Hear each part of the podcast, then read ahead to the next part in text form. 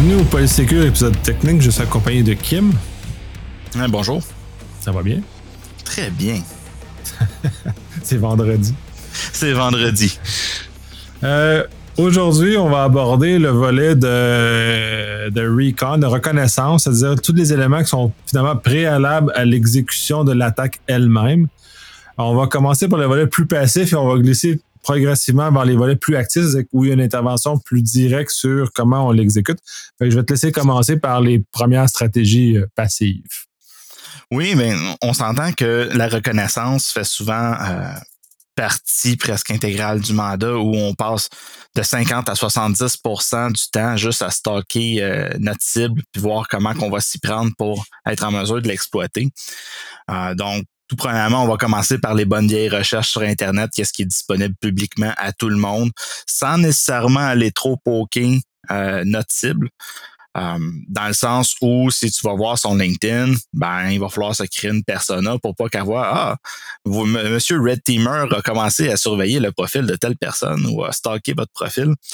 Disons que c'est vite brûlé euh, dans ces cas-là, ou quand tu fais du scalping de leur site ou de la recherche ou de les ajouter sur des médias sociaux, ben à un moment donné, ça devient louche. C'est une adresse vraiment spécifique que tu sais qui fait ça. Euh, bien qu'à t'envoyer 1000 requêtes dans, dans, dans la même heure, ça, pourrait lever des soupçons à la Blue Team qu'il y a quelque chose qui s'en vient. Oui, justement, c'est faut justement, le but, c'est de, de, passer en dessous du radar. Euh, justement, ce genre de stratégie au niveau passif, qu'est-ce que un genre de stratégie qui, qui existe justement pour pas créer ce, ce bruit-là?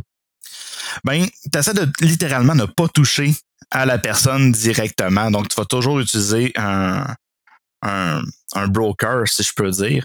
Euh, dans l'exemple de LinkedIn que j'ai pris tantôt, tu vas te créer une persona, tu vas te rajouter plein de gens pour pas que ça soit toi directement qui va voir la, la victime, mais un broker random qui euh, n'a pas de lien rattaché à toi. Ou si tu vas euh, poker le site Internet, ben tu peux y faire les requêtes, mais tu vas faire une rotation sur ton adresse IP via un API Gateway, par exemple. Euh, qu'on pourrait setter sur AWS. Comme ça, oui, le client a des requêtes, mais si ça vient jamais de la même adresse, il y a peu de chances qu'il soit en mesure d'attribuer à c'est telle compagnie qui est en train de me, de, de, de me surveiller et de collecter de l'information sur moi. Après ça, il y a tout ce qui est collecteur passif comme Shodan euh, qui, qui, pourrait être utilisé ou des bases de données de collection, les, les euh, archive.org par exemple, qui, garde les pages web en cache, qui peut avoir de l'information dedans. Ce genre de source-là, il n'y a aucun moyen vraiment que la compagnie soit en mesure d'attribuer que c'est la compagnie X qui est en train de me surveiller, euh, donc je vais finir le mandat. Là. Ouais, ben surtout que sur un genre un site web ou des éléments comme ça, c'est généralement tu vas te faire perdre dans un dans un flot normal de fait que ça, mais un profil LinkedIn, ça laisse un peu plus de traces que justement tu es en train de, de, de, faire des démarches comme ça. Euh, ces profils-là, j'imagine que là, tu mentionnes un profil qui, qui, euh, qui est pas vide parce que tu sais, une personne avec zéro contact. sont la première personne, moi, quand j'en vois un qui avec zéro contact qui me, qui me poke sur LinkedIn, c'est la première chose que je, je, je, le flush tout de suite parce que c'est un danger un potentiel.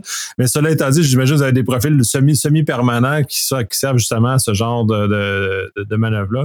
Définitivement, puis plus qu'un. Je veux dire, euh, le, de se créer différents types de personas pour euh, s'obtenir des liens de confiance avec certaines personnes, euh, ça prend du temps, puis ça fait partie un peu du tradecraft qu'un red teamer doit se monter dans le temps pour essayer d'aller toucher différents secteurs ou de pousser ces ingénieries sociales un petit peu plus loin.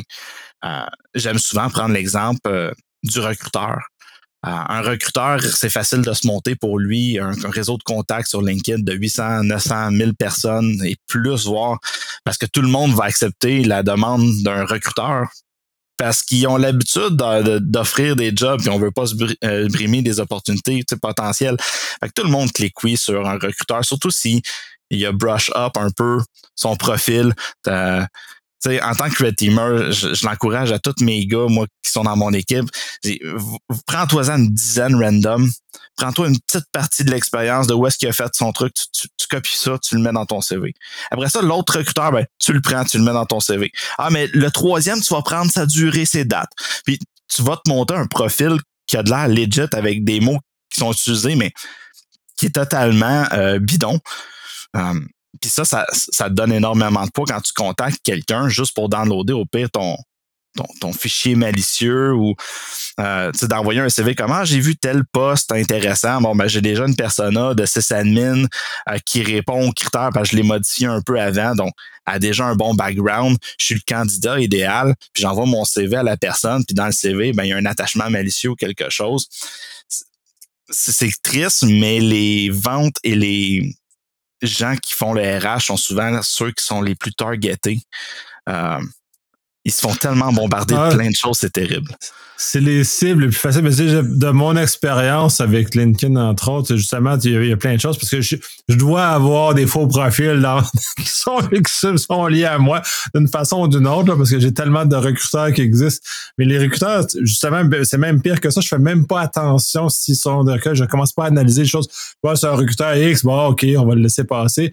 C'est sûr qu'il va m'écrire un message privé pour me dire Ah, j'ai un job pour toi, t'es le meilleur au monde, puis j'aimerais ça t'avoir. Fait que c'est des stratégies très. J'en ai même ont l'audace de m'envoyer des fichiers. Là. Je suis comme ouais, non, mais calme-toi, ton fichier. La meilleure façon de se cacher, c'est de se cacher dans une foule. D'avoir de l'air comme tout le monde. Euh, je veux dire, c'est très dur à un moment donné d'analyser sur 1000 personnes qui te contactent dans le mois. C'est qui qui est la personne legit là-dedans.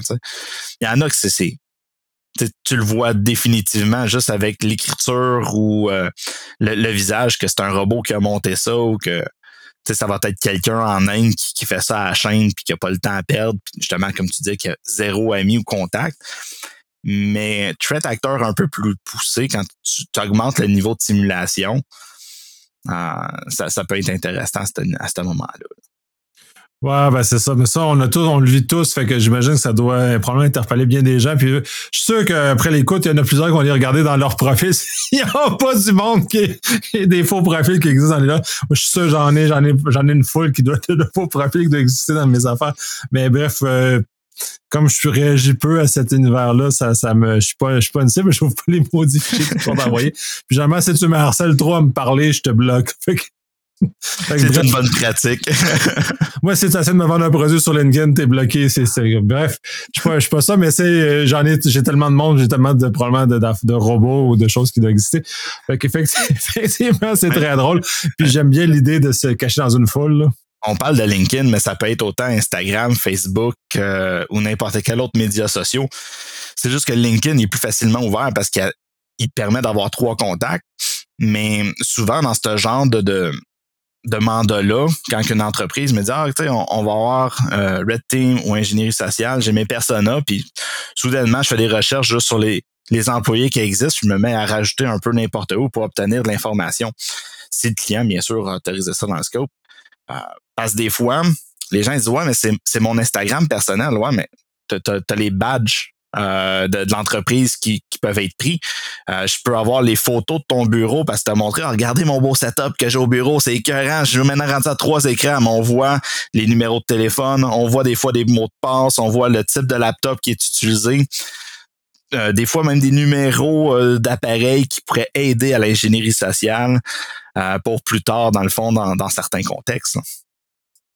Ouais, toute information est valide, puis ça dépend où les personnes vont, mettre sur LinkedIn, c'est facile parce que c'est un réseau professionnel, mais ça dépend comment les personnes réagissent, ils vivent dans leur dans leur propre réseau. Instagram est une source infinie d'images et de, de, choses que probablement que les gens ne devraient pas diffuser autant de choses que ça, là, mais on l'a vu. Euh, on l'a vu avec les Ostrogos euh, qui se sont fait prendre dans un avion à un moment où ils n'étaient pas supposés dans un avion pas de masque. Donc, euh, effectivement, quand on crée un peu trop de bruit, ça, c'est un exemple de genre euh, une chose à ne pas faire, mais qui aide justement quand on a des scénarios de, de, de, de à exécuter puis aller, euh, aller lever. Mais ça, ça c'est une chose. Après ça, il y a, dû avoir d'autres stratégies de, de, récolte d'informations de ce type-là. Euh, je dirais à part tout ce qui. Ben, ça, ça couvre pas mal tout ce qui est open source. Après, c'est sûr certain qu'on va tomber plus dans l'actif. Euh, où on va devoir commencer à interagir avec les sources, soit euh, directement ou indirectement. Euh, ce que je veux dire par là, c'est si je me mets à appeler les gens ou que je demande à des, des tierces parties qui interagissent avec la compagnie ciblée, ça peut commencer des fois à soulever des soupçons. Donc, on doit être, toujours être plus prudent quand on commence à faire cette étape-là, parce qu'il s'agit qu'on ait de l'air un peu trop louche, euh, puis que la compagnie euh, vienne qu'entendre que des gens se posent des questions qui vont renforcer leur sécurité. Euh, il y a des gens que avant le mandat, ils étaient tous prêts, ils ont fait leur reconnaissance, mais ils ont posé juste deux, trois questions à des gens qui ont mis une alerte, puis le jour de leur intrusion, sont arrivés, la police était là, tout était barré, puis c'est fini. Il n'y a rien que tu peux faire parce que tu es brûlé même avant de commencer. Ouais, c'est ben la, la, place la plus dangereuse parce que des fois, les questions peuvent s'avérer un peu trop insistantes, puis les gens sont, euh, sont, l'alarme. De toute façon, on le voit avec les, concours de social engineering, avec le DEFCON principalement, où justement, là, on, a le, le, pleine expérience de commencer dans les délais. C'est sûr que ça, c'est très synthétique comme, comme activité, puisque le, le le temps est très, très court pour arriver à l'exécution de leur, de leur, euh, de leur périple parce qu'un un vrai, un vrai mandat de red s'exécute sur plusieurs semaines, c'est pas voir plusieurs mois. Donc, c'est un peu compressé, cette expérience-là, mais il faut pas brûler, justement, pas le soulever le soupçon, euh, avoir l'air crédible. Et dès que tu commences à poser des questions, euh, puis je suis le premier, quand je commence à me recevoir des questions, là, je suis toujours un peu sur, sur un pied d'alerte parce que je sais pas trop où tout ça se dirige. Puis euh, fait cocasse parce que je, ne comprends pas encore ce qu'ils puissent le faire. J'ai déjà été invité à dîner à une, certaine époque par des, euh, par des vendeurs pour essayer de me sourcer l'information de mes clients pour essayer de leur vendre des, produits. je fais comme ouais, non, euh, j'ai pas le droit de te parler de ça, mais je t'en parlerai pas. Bel essai. Le bouche à oreille, puis le, pas nécessairement de l'argent sous la table ou quoi que ce soit, mais de flatter puis d'amener puis d'essayer de faire euh, parler les gens. C'est une tactique de, d'ingénierie sociale ou de, qui est utilisée énormément en vente, qui est tellement répandue. Là. Puis, tout le monde a de la difficulté avec ça. On le voit en politique, on le voit en vente, on, on le voit dans tous les domaines. On pense des fois bien faire, mais il faut se retenir des, à un certain niveau. Là. Ouais, il faut avoir la vigilance nécessaire. Euh, du volet aussi, mais là, tu as parlé plus de volet humain, mais il doit y avoir un volet technologique. Tu as, parlé vaguement de Showdown, mais il doit y en avoir d'autres stratégies que vous utilisez pour collecter de l'information. Oui. Euh, une des sources intéressantes, c'est toutes les technologies. Donc, souvent, si tu vas sur la, page de l'entreprise, tu es en mesure d'avoir, oh, on est partenaire avec, euh, je vais dire des, choses random, on est partenaire avec Oracle, on est partenaire avec Splunk, on est partenaire avec un tel ben moi derrière, je me dis, si tu as été de chercher un partenariat, tu as sûrement un bon discount. Tu utilises sûrement leur technologie. Surtout si après ça, je vois que tu cherches un sysadmin qui, ou un DBA qui se spécialise en Oracle après, j'ai un bon in que tu dois avoir de l'Oracle qui roule derrière. Ou euh, ah ben euh, je me cherche un intégrateur Cisco pour notre infrastructure, machin truc. Puis tu as un partenariat avec Cisco, tout ça je suis pas mal sûr que tout ton équipement à l'interne va être du Cisco. Um, ce genre d'information-là est, très bonne. Des fois, ça va être juste les, les nouvelles. Euh, ah, un nouveau deal d'1,2 million a été signé avec telle entreprise pour euh, la réforme de telle chose. Bon, c'est déjà un point. Euh, des fois, les Google Reviews, c'est très intéressant. Les gens qui quittent euh, une entreprise qui se met un peu bitcher sur l'entreprise ou juste les clients qui disent Ah, je suis pas content de telle affaire. Euh, ils ont essayé de répliquer tel système sur mon environnement, puis ça valait rien. Ou les gens sont très bavards quand ils sont pas contents, ou même des fois quand ils sont contents. Je te remercie, tu as fait tellement la meilleure job à m'installer tel système sur mon truc. Merci, tu viens de me dire quel système que tu as. Euh, c'est des sources qui peuvent être nécessairement pas de au niveau social, mais qui peut refléter au niveau technologique.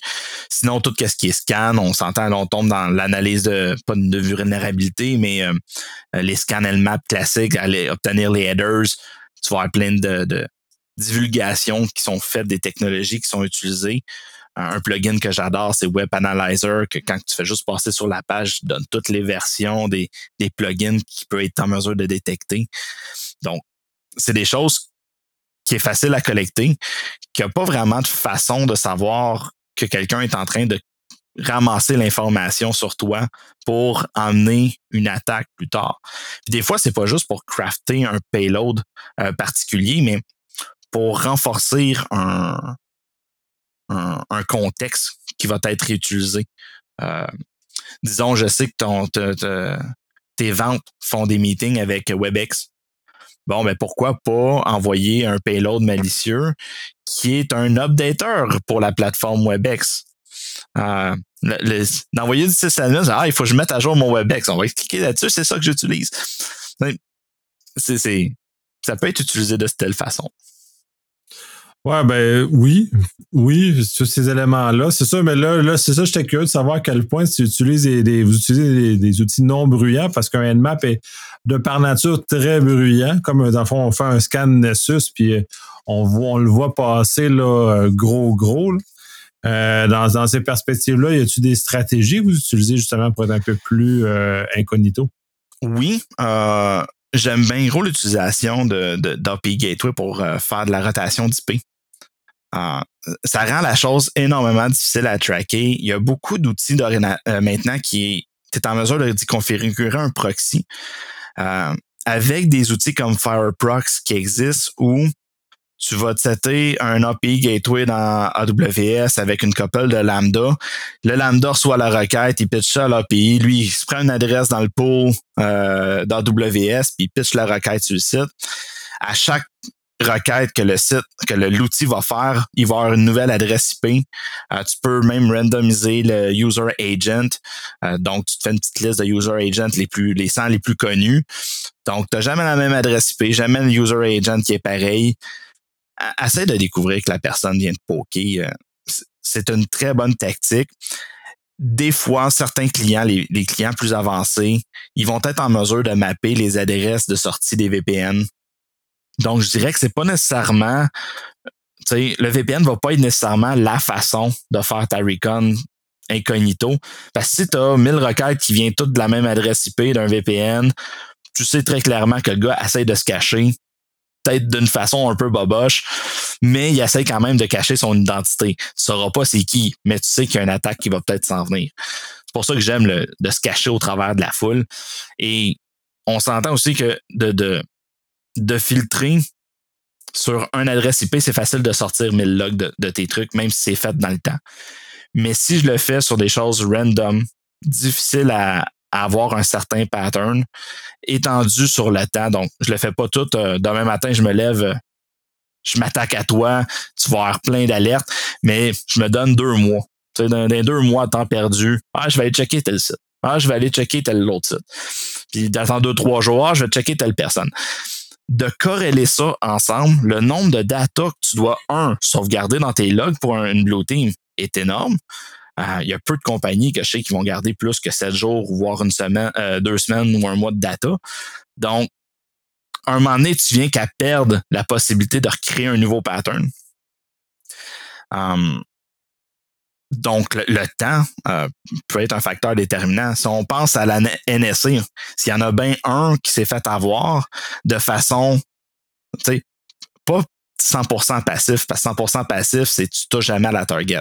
Mais de façon active, sans qu'ils voient nécessairement, c'est bien eux. Ou la personne a réussi à rentrer dans leur système un moment donné puis de voler des, des trucs comme Eternal Blue et tout ça. Mais elle n'a pas fait ça du jour au lendemain, de dire OK, aujourd'hui j'attaque la NSA, go, on rentre, clac. Non, non, non. Ça, a été un, un, travail de plusieurs mois, voire plusieurs années. Tu sais. Euh. Ben, entre autres, puis de toute façon, euh, je pense pas qu'il y avait une cible particulière. Ils ont pas fait comme on va aller voler Eternal Blue. Ils ont fait comme on va rentrer et on va regarder ce qui nous est disponible un peu. Puis d'ailleurs, de toute façon, à certains égards, les malveillants de type rançon logiciel vont souvent faire ça. Ils vont rentrer, vont faire un une première exploration, voir si de l'information sensible à exfiltrer. Puis en basé sur ça, ensuite, ils vont faire du chantage spécifique aux choses. Euh, le, petit avant, le petit avantage qu'on a au Québec, c'est généralement ils ont bien de la misère avec le français. Ils ont beaucoup de facilité avec l'anglais, avec le français. Ils essaient de, ils essaient de comprendre ce qu'on, ce qu'on, nos, nos, données, puis ils essaient de nous faire chanter sur des données qui valent essentiellement pas grand-chose. Fait que là, ça donne, un, ça donne une affaire un peu comique dans certains, certains égards, mais effectivement, quand, quand ils rentrent, puis c'est pour ça que les, les, les, les, temps sont longs. Dans le fond, dans votre recon aussi, le temps est long. C'est d'aller chercher voir qu'est-ce qui est intéressant. L'avantage que vous avez, c'est que les cibles sont, déclarées. Les malveillants, les cibles sont pas déclarées comme dans le cas de la NSA. En fait, ça a été long avant qu'ils trouvent probablement l'information qui, était pertinente. Mais j'aime ton point. C'est vrai qu'au Québec, on a quand même ce côté-là où on se fait un peu protéger euh, via notre culture et nos expressions, notre langue, la façon qu'on écrit, de la façon qu'on interagit, qui est déjà une bonne chose. Là, qui des fois vient un peu plus problématique, c'est les communications en anglais. Des fois, on est peut-être moins à l'aise ou, euh, je sais pas moi, la maison mère est à Toronto, puis on se fait communiquer deux autres. Des, des fois, ça peut rendre certains certaines entreprises qui sont dans plusieurs provinces à risque. Euh, vu qu'ils vont être moins à l'aise. Euh, on l'a vu ou même à l'interne, ces fois, des compagnies où on, fait une campagne de phishing, ils se sont fait racheter, ils connaissent pas la maison mais ils sont un peu partout dans le monde. Ça te donne tellement de possibilités pour te faire passer pour quelqu'un. Puis là, essaie de valider. Tu n'es pas au courant de qu'est-ce qui est normal dans ce nouveau contexte-là. Euh, même principe que de, d'essayer de, soutirer des informations à un stagiaire. Il sait pas si c'est normal ce genre d'interaction-là via les employés. C'est aussi une très bonne cible. Ouais, ben c'est ça, ça devient plus compliqué. Puis effectivement, ça, c'est la l'autre stratégie. Mais ben là, d'utiliser l'anglais ou une autre langue, dépendant du contexte. Les, on avoir tendance à vouloir essayer de, de bien faire. Et d'autant plus essayer de bien faire dans un dans une langue qui n'est pas la nôtre. Donc, on va faire un, un effort particulier. C'est très intéressant cet axe-là. Euh, si on met un peu plus vers les attaques un peu plus actives, c'est-à-dire là, on vient, là, on va toucher de façon plus forcée. Tu mentionnais justement de faire attention pour pas brûler, euh, brûler ses cibles, mais il y a d'autres beaucoup de stratégies à prendre, puis justement d'amorcer le, volet plus actif. Oui, mais c'est toujours dépendamment c'est quoi l'objectif à atteindre qu'est-ce qui est à faire. Si c'est de euh, mettre, exemple, un, un, malware sur un système puis de réussir à faire du mouvement latéral à l'interne, c'est reptile totalement informatique. Euh, tu vas essayer de chercher c'est quoi les informations qui, qui roulent, c'est quoi les versions, c'est quoi l'antivirus, un peu les, les concours qu'on fait d'ingénierie sociale, on l'a vu au WACFest, on l'a vu à DEFCON. C'est une grille d'informations qui sont qui est très pertinente puis que les gens essayent toujours de savoir. Euh, si tu me dis que tu roules du Windows 10, euh, que tu utilises du McAfee à l'interne, ben ça me donne déjà un bon in que je vais pas essayer d'installer un Sophos sur du Windows 11 puis de voir est-ce que je suis capable de le bypasser. Euh, la militarisation de tes payloads est un autre aspect qui, qui est très technique, mais c'est vite facile de brûler du temps euh, dans, dans, le beurre sur quelque chose qui n'existe pas au final. T'es mieux de, de prendre une semaine ou deux de reconnaissance pour travailler sur le bon sujet que de, de juste tenter différents payloads pour un moment donné, de être capable de rien faire chez ton client. Ça, c'est au niveau de la technologique, mais tu peux aussi utiliser du phishing, donc appeler tes cibles, euh, envoyer des courriels. Euh, c'est sûr, si tu envoies un courriel à 20, 10 personnes, toute la même affaire, ça fait louche. C'est difficile de, de, de, de pas te faire remarquer dans ce contexte-là.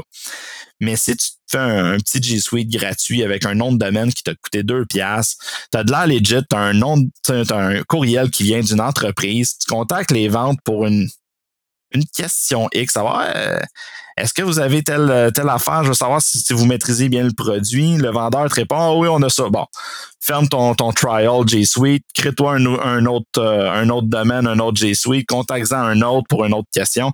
Tranquillement, pas vite, tu es capable d'avoir de l'information privilégiée qui apparaît pas à l'externe.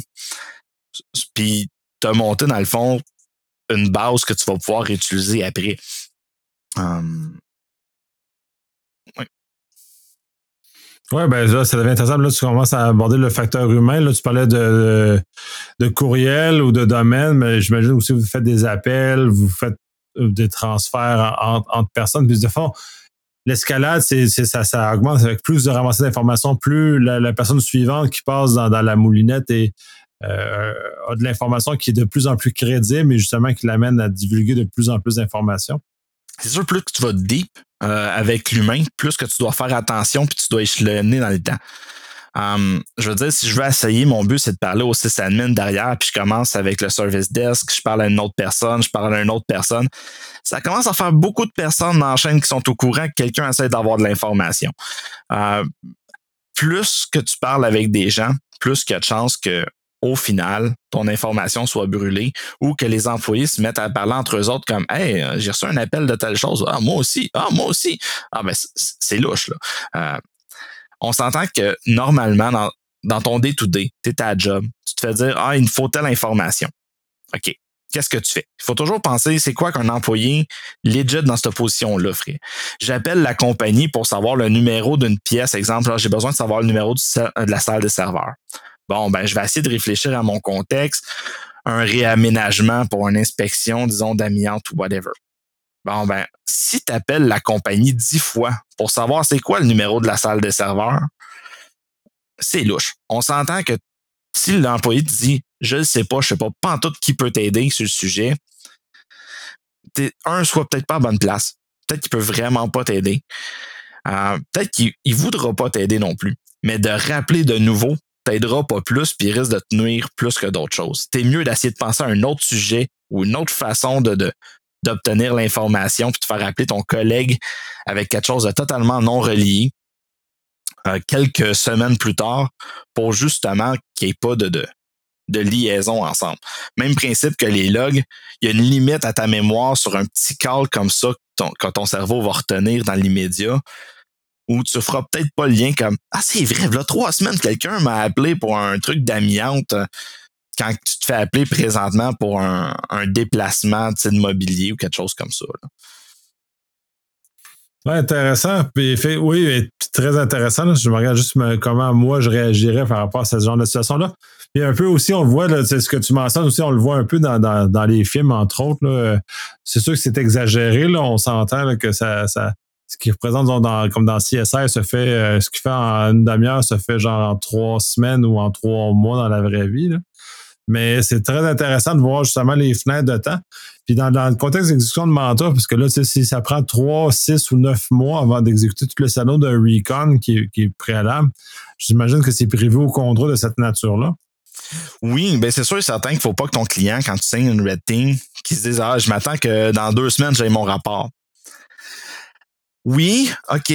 Um, il y a zéro recon. Tout est ce qu'on avait déjà parlé dans un autre épisode où c'est quoi le niveau de threat actor tu veux simuler? Si je suis un étudiant qui est juste vengeful puis je rentre, on s'entend que je suis capable de t'émettre ton rapport dans deux semaines, deux, trois semaines parce que j'ai pas de recon à faire. Je vais, je vais rentrer, je vais essayer de break in, faire quelque chose puis d'improviser. Si je suis une autre entreprise qui essaie d'espionner ou d'implanter euh, des appareils de surveillance, pas au niveau de state actor, mais juste un entre deux, prendre deux, trois mois le temps d'analyser euh, qu'est-ce qui se passe à différents moments de différentes journées ou de, semaines et totalement legit pour un client. Euh, pour, avoir le vrai feeling de qu'est-ce qui peut se passer, d'avoir de quoi de préméditer, comme qu'on dirait. On s'entend que c'est sûr, certain que tu vas pas être 12 heures dans ton char à juste surveiller la porte pendant deux semaines de temps pour absolument avoir tous les allées et venues. Ça, ça serait vraiment plus state actor. Mais une journée, je sais, OK, quand est-ce que les employés rentrent au bureau? C'est quoi le, beat normal? Ah, tu vois qu'il y a une vague à 7h30, à 8h. OK, c'est bon. Quand est-ce qu'ils vont dîner? Ah, ils n'ont pas l'air de sortir par la même porte quand ils vont dîner. Ah, ils, sortent tout en avant. On va aller en avant. On check. OK, ils utilisent plusieurs portes. C'est bon. ça donne un contexte où ne pas aller à certaines heures. Quand est-ce qu'ils sortent le soir? Ah, ils sortent là. Comment ils sont habillés? Euh, on s'entend que si tu essaies de rentrer à une tour, exemple la BNC ou Hydro-Québec, um, puis tu es habillé en coverall, ben à moins que tu sois passé pour un, quelqu'un de l'immeuble ou quelque chose, et même encore, ça fait louche. Mais vas-y en veston cravate, pas, pas en veston cravate, mais juste une chemise puis un pantalon propre avec un line yard. Déjà là, il y, a pas mal plus de chances que tu fites parmi la masse euh, des gens qui ont là. Euh, tu vas peut-être avoir de l'air d'un client, tu vas peut-être avoir de l'air d'un nouvel employé. Who knows? Mais ça fait déjà plus. Par contre, tu arrives en, chemise puis pantalon propre euh, dans des places qui sont beaucoup plus petites. Exemple, que je pourrais prendre une ville ou une entreprise privée, une usine. tu vas clasher solide avec ta chemise puis ton pantalon propre. Puis même principe, si tu n'as pas pris le temps d'user tes vêtements, tu te prépares tout ton contexte, tu arrives, tu as un beau pantalon neuf qui est shiny, il y a encore presque l'étiquette dessus. Là.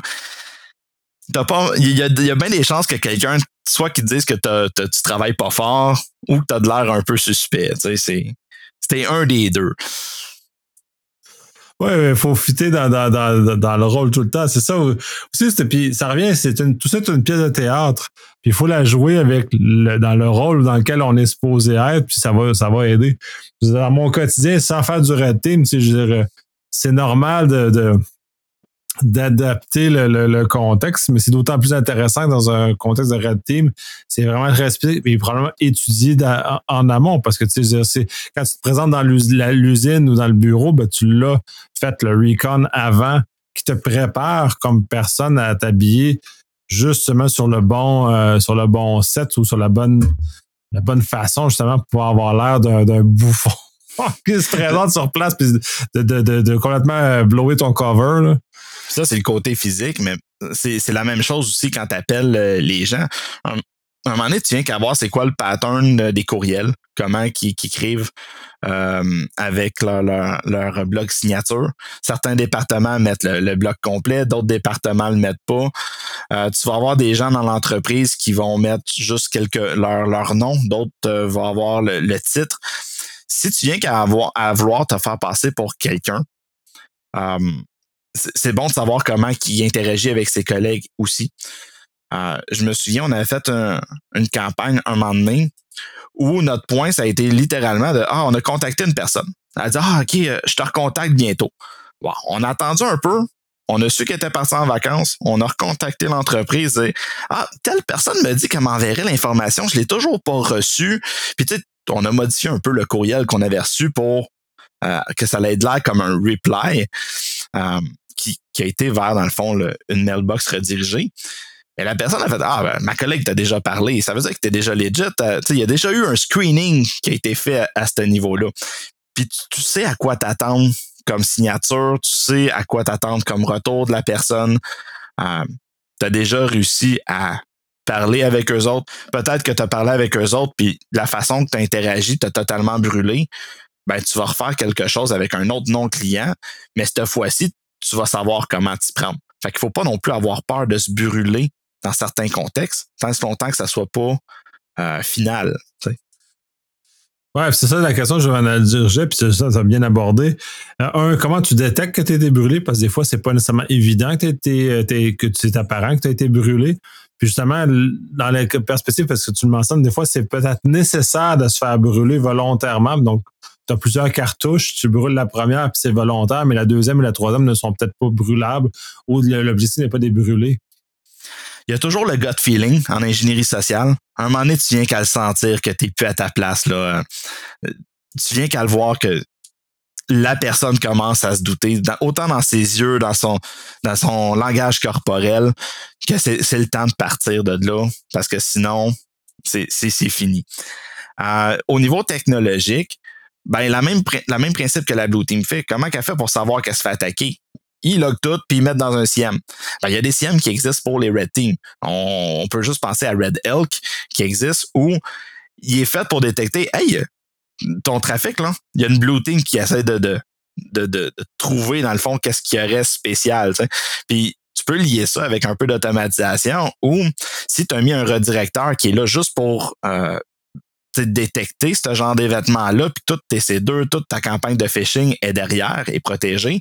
Tu fais juste rebuild le redirecteur, change ton nom de domaine, change ton IP. Tu peux continuer tes opérations. La Blue Team continue à taper sur quelque chose qui est plus existant puis qui est, qui, est parti dans le beurre. Puis toi, tu te retournes avec un nouveau CM, puis tu es juste à surveiller est-ce qu'un Blue Team va essayer de pogner mes adresses honeypot que j'ai mis um, pour voir s'il me détecte tu te mets soudainement à voir, euh, je sais pas moi, Nicolas de, d'une équipe défensive qui commence à checker mon, ma persona de profil euh, de façon répétitive deux, trois fois, puis j'ai son collègue qui vient checker ma persona, je, peux m'attendre à ce que ma persona soit, soit brûlée à ce niveau-là. Là. Euh, donc, il faut que tu sois alerte puis que tu gardes tous ces petits éléments-là en note pour pas qu'un de tes collègues, après ça, reprenne le même stock puis qu'il se lance dans, dans la gueule du loup puis qu'il se fasse manger. Là. Ouais, ben c'est ça. fait que tu dois appliquer les mêmes mesures de surveillance qu'un Blue Team doit faire. Fait tu dois même toi-même te surveiller pour être sûr que tu te fasses pas repérer ou tu te fasses pas euh, reverse, retour de retour d'investigation que toi-même c'est qui te fait qui te fait chercher ou te fait qui te fait surveiller. Là. Ah, les criminels traitent leur, leur business euh, ben, littéralement en business, quoi. Fait que c'est une entreprise. Fait que de penser qu'ils n'appliquent pas des mesures de sécurité moindrement de leur côté, euh, est un peu farfelu. Je veux dire, ils surveillent leur instance aussi, à moins que c'est littéralement du, euh, du smash and grab, qui, qui, est aussi très legit de, de, faire dans, certains, dans certaines instances. Des fois, il y a un, y a un gros plus-value à faire un smash and grab, mais ils vont s'organiser pour se pousser euh, vite et loin dans cette situation-là.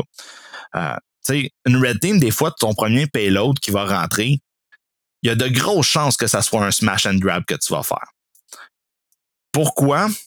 Si l'équipe est moindrement euh, montée au niveau de la défense, il y a des grandes chances que moindrement que tu te mettes à exécuter une commande, ils viennent qu'à te spotter. Parce que tu réussi à rentrer, mais tu es totalement blind sur qu'est-ce qu'il y, a dans l'infrastructure.